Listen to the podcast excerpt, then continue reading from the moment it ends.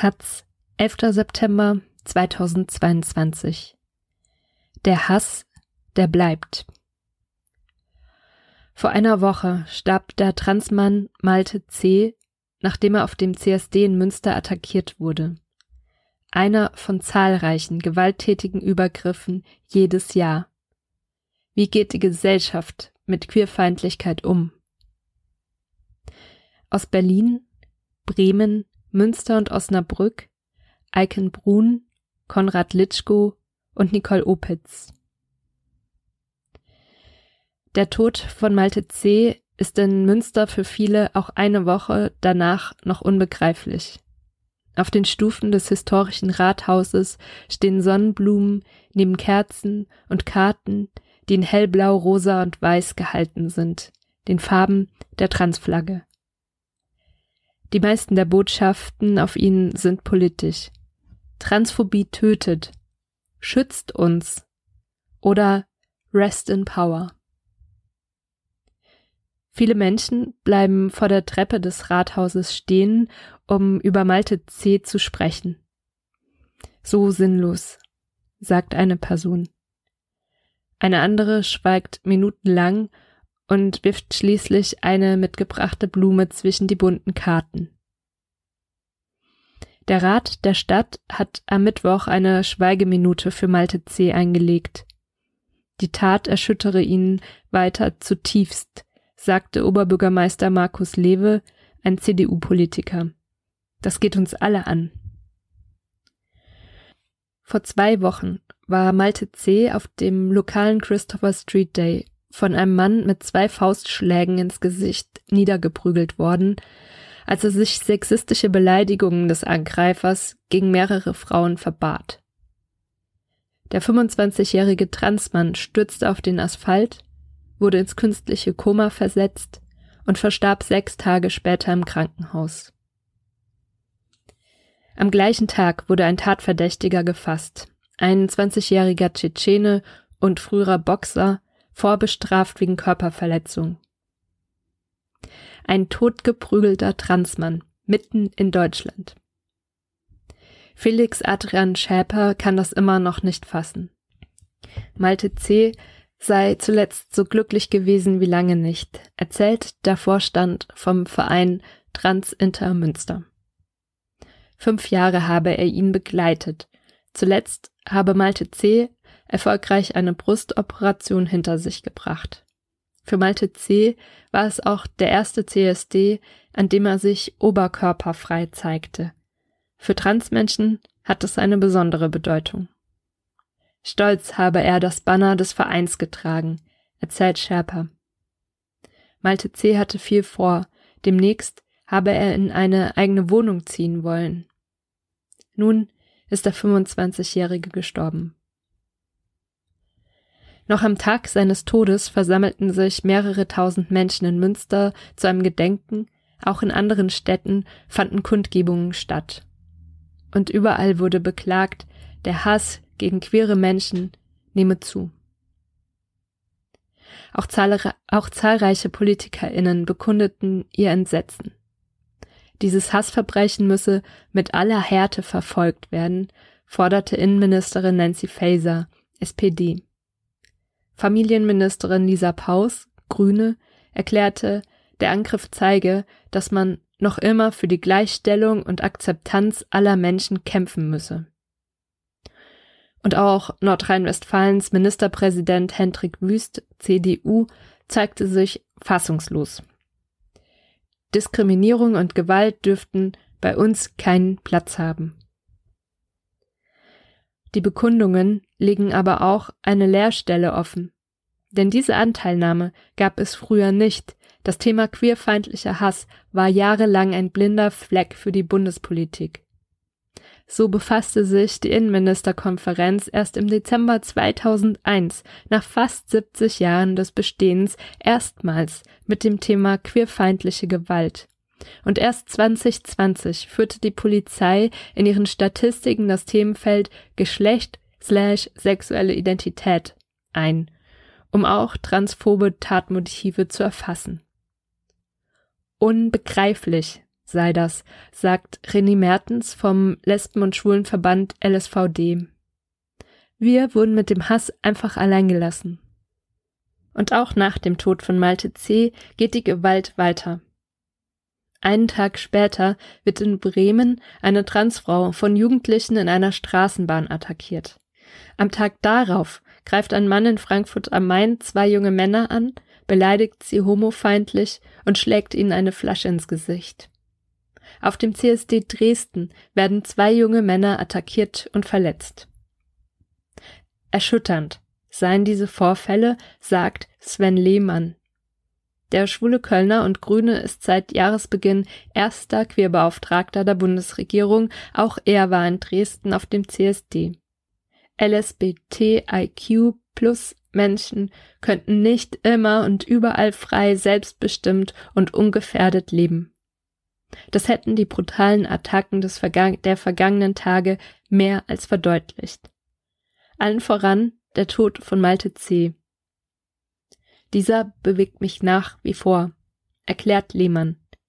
Einfach zur Tagesordnung überzugehen, ist unmöglich. Diese Taten müssen Konsequenzen haben. Es sind keine Einzelfälle, die offiziellen Zahlen steigen. So zählte das Bundeskriminalamt für 2021 insgesamt 870 Straftaten wegen sexueller Orientierung. Ein Anstieg um 50 Prozent zum Vorjahr. Im Feld Geschlecht slash sexuelle Identität waren es 340 Delikte, ein Plus von 66 Prozent. Dazu kommt ein großes Dunkelfeld, wie auch das Innenministerium einräumt. In einer EU-Umfrage von 2020 für die 140.000 LGBTIQ-Plus-Personen in Europa interviewt wurden, gab fast die Hälfte an, sich im Alltag diskriminiert zu fühlen. Jede jeder Zehnte erklärte, schon körperliche Übergriffe erfahren zu haben, bei Transpersonen war es gar jede jeder Fünfte und nur 14 Prozent erklärten, sie hätten die Übergriffe auch der Polizei gemeldet. Was Malte C. passiert ist, erinnert an einen Fall aus den 90er Jahren im benachbarten Osnabrück. Am Abend des 14. September 1994 taten sich dort drei Männer zusammen, um Schwule zu klatschen, wie sie später sagten. Es zog sie zum Reifeisenplatz, einem kleinen Park mit vielen Büschen, damals bekannt als Cruising-Zone. Dort jagten sie zwei Männer, die in einem Auto Zuflucht suchten. Als die Täter eine Seitenscheibe einschlugen, stellte sich der zufällig vorbeikommende Peter Hamel dazwischen. Hamel, damals 34 Jahre alt und stadtbekannter Türsteher, bezahlte seinen Mut mit seinem Leben. Einer der drei Männer schlug ihm zunächst eine Flasche über den Kopf und trat dann zwischen zehn und zwanzigmal auf ihn ein. Am Donnerstag dieser Woche steht Diana Hess an eben jenem Tatort. Am Morgen hat der Steinmetz zwei sandfarbene Steine in die Erde eingelassen. Fast 30 Jahre nach der Tat erinnert, erinnert nun ein Mahnmal daran. Es steht neben einem Baum, von den Büschen von 1994 ist nichts mehr zu sehen. Um das Mahnmal herum ist die Erde leicht angehäuft. Die eine Stele ist Peter Hamel gewidmet. Darauf geht es um Homophobie im Speziellen, auf der anderen Stele wird vor gruppenbezogener Menschenfeindlichkeit generell gewarnt. Die 52-jährige Diana Haas vom Osnabrücker Verein Gay in May setzte die Idee für das Mahnmal gemeinsam mit anderen Vereinen in der Initiative Peter Hamel um. Seit über 20 Jahren wohnt sie in Osnabrück. Sie sitzt als Grüne auch im Stadtrat. Hess hofft, dass Hamels Einsatz für Zivilcourage durch das Denkmal sichtbar wird. Vielleicht bleiben Leute stehen und erinnern sich an Peter, sagt sie. Nach der Tat wurde in, Osnabrück viel darüber spekuliert, ob Hamel selbst schwul war. Spielt das eine Rolle? Für uns ist es nicht wichtig. sagt ein anderes Mitglied der Initiative Peter Hamel, die Person in schwarzem Shirt, die sich Looney nennt, ist gerade dazu gestoßen. Looney erklärt, wir gedenken allen möglichen Menschen, die bereit sind, einzuschreiten. Dieses Mahnmal ist auch für Malte. Wie reagiert die queere Community auf Fälle, die sie im Mark erschüttern? Die Initiative Peter Hamel hat darauf eine mögliche Antwort. Neben dem dauerhaften Gedenkort gibt es an jedem Todestag eine Mahnwache. Auch steht der Name Peter Hamel auf der Liste der möglichen Straßennamen in Osnabrück. Rechtlich hat sich im Vergleich zu damals einiges geändert. Noch bis zum 11. Juni 1994 galt der Paragraph 175, der Sex zwischen Männern sanktionierte. Heute sind auch Konversionstherapien bei Minderjährigen verboten, Transmenschen gelten im internationalen Diagnosekatalog nicht mehr als psychisch krank. Doch für gesellschaftliche Akzeptanz braucht es noch mehr. Auch Neo Ageropoulos lässt der Fall Malte C. absolut schockiert zurück. Seit Jahrzehnten fordern wir Gleichstellung, aber es ist immer noch so, dass wir nicht rausgehen können, ohne Gefahr zu laufen, Gewalt zu erleben. Klagt der Vorstandssprecher vom Netzwerk Queer NRW dass man immer wieder Schweigeminuten für Opfer queerfeindlicher Gewalt einlegen müsse, das muss ein Ende haben, sagt Ageropoulos bestimmt. Er fordert mehr Antidiskriminierungsarbeit, vor allem in Schulen und der Jugendarbeit, sowie Schutzwohnungen und Beratungsangebote für queere Menschen. Wir dürfen nicht immer nur reagieren, sondern müssen die Gewalt vorher eindämmen. Dem schließt sich auch Kalle Hümpfner vom Bundesverband Trans an. Der Tod von Malte hat uns erschüttert, aber nicht überrascht, erklärt die Referentin. Die Gewalt gegen Transpersonen wurde lange weder genau erfasst noch gesehen. Auch Hümpfner fordert mehr Schutz- und Präventionsmaßnahmen, vor allem im Internet, wo sich Hass gegen queere Menschen entlade und radikalisiere. Auch brauche es eine Strafverschärfung, wenn es zu queerfeindlichen Delikten kommt. Der LSVD von René Mertens fordert schon seit Jahren einen bundesweiten Aktionsplan gegen Homophobie und Transfeindlichkeit mit zeitlich definierten Zielvereinbarungen und ausreichenden Geldern. Tatsächlich verschickte der Queerbeauftragte Sven Lehmann einen Entwurf solch eines Aktionsplans Ende August an die Verbände. Damit sollen etwa ein Diskriminierungsverbot von queeren Menschen ins Grundgesetz aufgenommen, LSBTIQ Plus Themen Teil der Ausbildungen von pädagogischen Fachkräften, die Förderung von Gewaltschutzprojekten und Opferbetreuungen ausgebaut oder die statistische Erfassung von Übergriffen verbessert werden. Noch dieses Jahr wolle er den Aktionsplan beschließen, versichert Lehmann. René Mertens lobt den Aufschlag. Der Entwurf lässt uns hoffen, dass der queerpolitische Aufbruch endlich ins Rollen kommt. Kalle Hümpfner schließt sich an. Die Initiative der neuen Regierung freut uns, aber noch sind das alles Absichtserklärungen, deren Umsetzung entscheidend wird.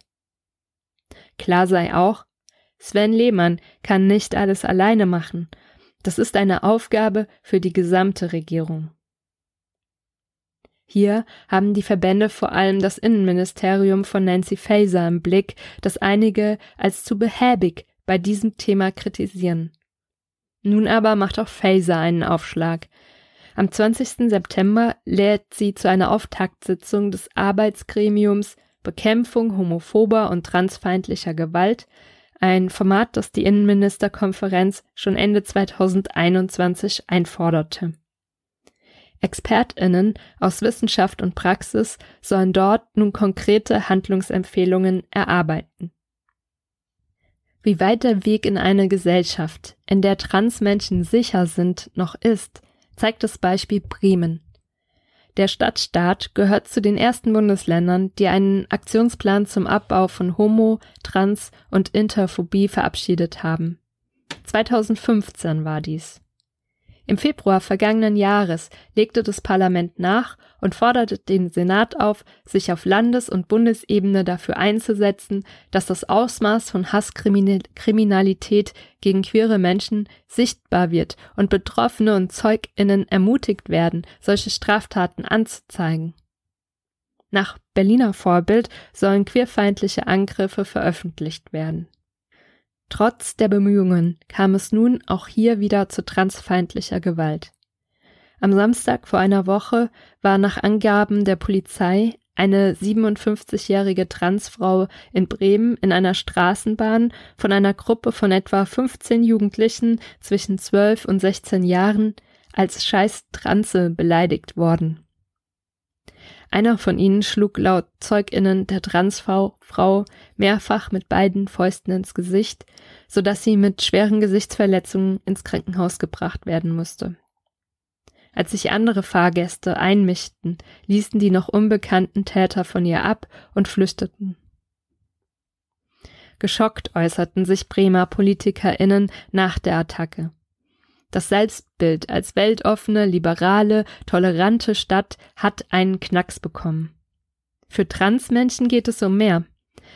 Das hat mir die Illusion eines sicheren Orts genommen, sagt Maike Sophie Mittelstädt vom Vorstand des Bremer Vereins Transrecht, der sich für die Rechte von Transmenschen einsetzt. Klar habe sie auch vorher schon bestimmte Ecken in Bremen gemieden und sei auch selten nachts unterwegs aber der Angriff auf die Frau geschah am frühen Samstagabend in einer Straßenbahn zwischen Innenstadt und Buntentor, einem freundlichen Stadtteil an der Weser, auf halbem Weg zum Szeneviertel. Die Linke hat hier ein Stadtteilbüro, in der Schwankhalle, einem freien Theater, gehören queere Performances zum Standardprogramm. Wie hoch auch in Bremen das Risiko ist, als Transfrau angegriffen zu werden, habe sie verdrängt, sagt die Transaktivistin Mittelstädt. Dabei gehöre es zu ihrem Alltag, beleidigt und beschimpft zu werden. Das kommt etwa einmal im Monat vor. Das sagt auch Bettina Tottleben, die eine Selbsthilfegruppe leitet. Die 39-Jährige ist 2009 aus Berlin nach Bremen gezogen. In der Hauptstadt hat sie eine ähnliche Erfahrung gemacht wie vor einer Woche die Frau in der Bremer Straßenbahn. Ein halbes Dutzend Jugendliche habe sie in der U-Bahn beleidigt und ihr dabei ebenfalls die Perücke vom Kopf gerissen. Bremen schien zwar auch ihr relativ sicher, aber auch sie wurde regelmäßig im Alltag verbal attackiert, mit dem Auto verfolgt. Vergangenes Jahr zeigte sie jemanden nach einer Morddrohung an. Von der Polizei habe sie nach der Anzeige nie wieder etwas gehört, sagt sie. Wie PolizistInnen mit Anzeigen umgehen, die einen hasskriminellen Hintergrund haben könnten, sei abhängig von ihrem Wissensstand, sagt Rainer Neumann vom Vorstand des Rat- und Tatzentrums für queeres Leben. Bei Anzeigen auf der Wache oder am Streifenwagen würden die Beamtinnen das Geschehen bagatellisieren. 19 Anzeigen hat er seit 2015 gestellt, weil der Altbau, in dem sich Verein und Beratungsstelle befinden, beschmiert wurden, auch mit vergammeltem Fleisch oder Exkrementen.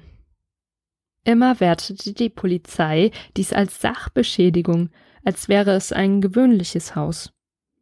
Hinzu kamen zwei Anzeigen wegen Beleidigung. Neumann habe jedoch auch die Erfahrung gemacht, dass geschulte PolizistInnen konkrete Bedrohungen sehr wohl ernst nehmen würden und schnell den Staatsschutz einschalteten, der Straftaten mit politischem Hintergrund verfolgt. Der Hass bleibt. Am 14. September wird in Berlin der erste Todestag von Ella in Berlin begangen. Die Transfrau verbrannte sich im September 2021 selbst. Eine Verzweiflungstat wegen Transfeindlichkeit, erklärte der LSVD. Ihr Grab wurde inzwischen dreimal geschändet.